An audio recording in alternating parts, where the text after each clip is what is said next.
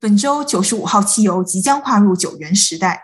当全世界各国都喊出碳中和、碳达峰、能源转型的今天，这些目标难道要靠大家开不起燃油汽车、坐不起燃油飞机来实现吗？今天的小数据是九元。小数据和玄，从小数据看大世界。我是小何，我是小璇。嗯，首先上周拖更了，先和听众朋友们说声抱歉。嗯，我们先来听小何讲一下我们为什么拖更吧。嗯，我们有一个相对充分的理由。呃，上个星期我在休斯顿参加了能源界的达沃斯剑桥能源周，从周一开会开到周五，现在终于有时间给大家带来现场的一手消息了。嗯，这个会议我也有所耳闻。嗯，传说中是一个可以把全球的油气公司 CEO 凑在一起，把能源局环境部的高官拉进来，再让各种业界高管和私募对冲基金都来参会的能源界的盛会。所以，小何今年的参会体验怎么样？首先，我有点惊讶吧。上周二，美国和欧盟都相继宣布了停止对俄罗斯的原油进口，油价突破了一百美金一桶。上次原油价格这么贵还是二零一四年的事情，所以在俄罗斯和乌克兰的冲突之下，我本来以为会有很多的围绕战争对油价影响的讨论，毕竟俄罗斯是油气大国嘛，对天然气和石油的影响都是空前的。结果提及的时间其实很有限，开场第一个致辞的呢是美国气候特使约翰克里。他就给整个大会定下了基调，所有的油气公司都在讨论的问题是能源转型。不过在讲转型之前呢，我们先来聊聊油价怎么会涨成这个样子，以及还要涨到什么时候。嗯，是的，嗯，九十五号汽油马上就要跨入九元时代，这就是今天的小数据了。目前的油价新高，从基本面来看还是供需关系造成的。在需求面，疫情之后大家的出行需求反弹。呃，在供给方面来看，除了我们都知道的俄乌战争以外，另外一个很重要的原因还要追溯到疫情初期，需求暴减。不知道大家还记不记得，原油的协议价格在二零二零年五月份一度跌到了负三十七元美金一桶。这个负数就是因为当时的产能过剩，多余的油储存的成本越来越高，倒贴钱别人也没有地方放，因此欧派克和俄罗斯一起减产了全球大概百分之十的原油。那个时候，华尔街的分析师大多都判定需求端还需要更长的时间才能恢复，再加上碳中和的大背景，结果就是投资人对油气投资望而却步。从投资到一口油田能够生产成品油的周期差不多是十二到十八个月，所以那个时候没有投资，我们现在刚好也就没得用。欧派克也是在去年七月份才开始逐渐提高产量，目前全球的油气需求已经完全恢复到了疫情以前，但是产量还没有跟上。是的，第二个问题是，这个价格到底还要涨到什么时候？俄乌冲突当然是一个很重大的不确定因素，但是与此同时，现在的形势就是所有的油气公司都在加紧投产。不过，通货膨胀，万物皆在涨嘛，供应链有紧张，原油的生产、加工、运输，所有的成本都涨了，所以他们生产出来产品的价格当然也会继续涨。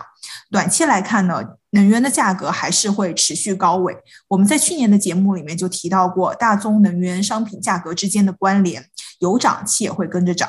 钱尼尔能源，美国最大的液态天然气公司的 CEO 就在会上说，他们的现货供应到二零四零年以前的产能都已经被卖光。天哪，我觉得这个油价再涨一涨，我可能就要考虑单程骑车一小时上学了。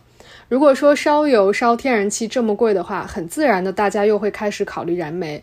在发达国家，煤电厂退休下线的时间就可能会因此延迟；发展中国家可能会投产更多的燃煤电厂。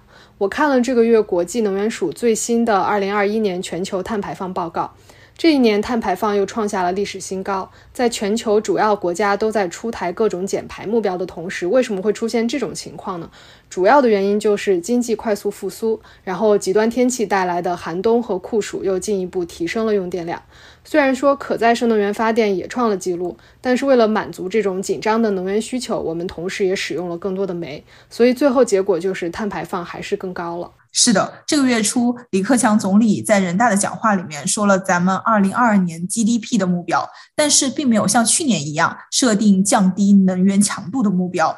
我们国家因为煤转气、煤转电、清洁煤还有能效的提升，在过去几年里面，能源的强度是一直在下降的。这次没有专门提这方面的目标，也是因为目前的能源市场局势非常的严峻。过分的强调减排呢，可能会造成类似于去年那样的大规模停电，影响民生。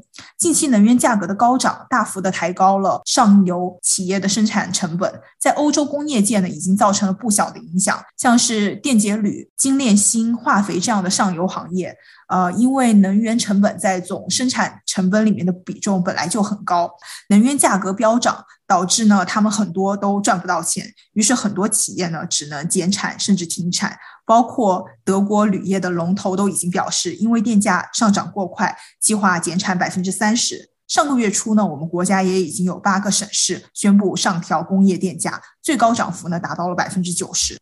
如果说高能源价格有任何正面影响的话，那应该是说逼迫欧洲以及全世界更快地完成能源转型，不再依赖传统的化石燃料。